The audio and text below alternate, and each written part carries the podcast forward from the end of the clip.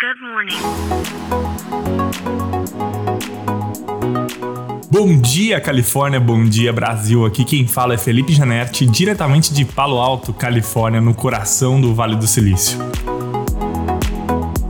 Hoje é quinta-feira, dia 26 de outubro de 2023. Os carros autônomos tomaram as ruas de São Francisco nesses últimos meses, principalmente né, nesse segundo semestre aqui de 2023. Não é incomum você estar tá andando pela cidade, né, seja de carro seja a pé, e você cruzar né, em uma hora você cruzar com pelo menos meia dúzia de carros sem ninguém dentro circulando pela cidade. Porém, né, como tudo que é novidade, ele causa estranheza e causa medo, né, na população ou nas autoridades das cidades. E com um incidente que teve aqui em São Francisco há uma semana atrás, onde um acidente ocorreu entre um carro com motorista e o carro sem motorista, o carro autônomo não conseguiu evitar esse acidente, começou uma pressão muito grande da população na cidade dizendo, né, defendendo que os carros autônomos não são seguros para a população. E com isso, a cidade de São Francisco resolveu então suspender imediatamente e temporariamente a circulação dos carros da subsidiária da General Motors, a Cruise, que é uma empresa de carros autônomos da General Motors. Eles resolveram suspender as operações então na cidade até que eles investiguem né, o motivo do acidente, se ele foi responsabilidade ou não do carro autônomo, etc. Bom,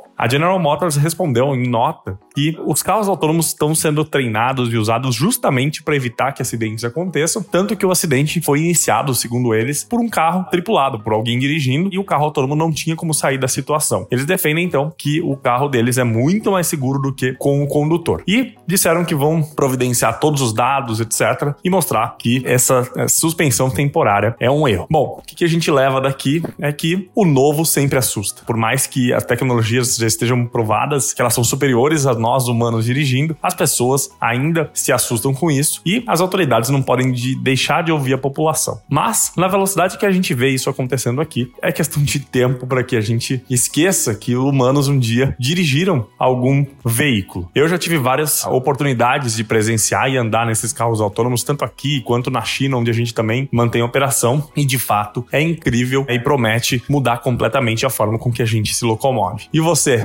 andaria num carro autônomo? O que, que você acha disso? Então é isso, a gente fica por aqui. Amanhã tem mais. Tchau.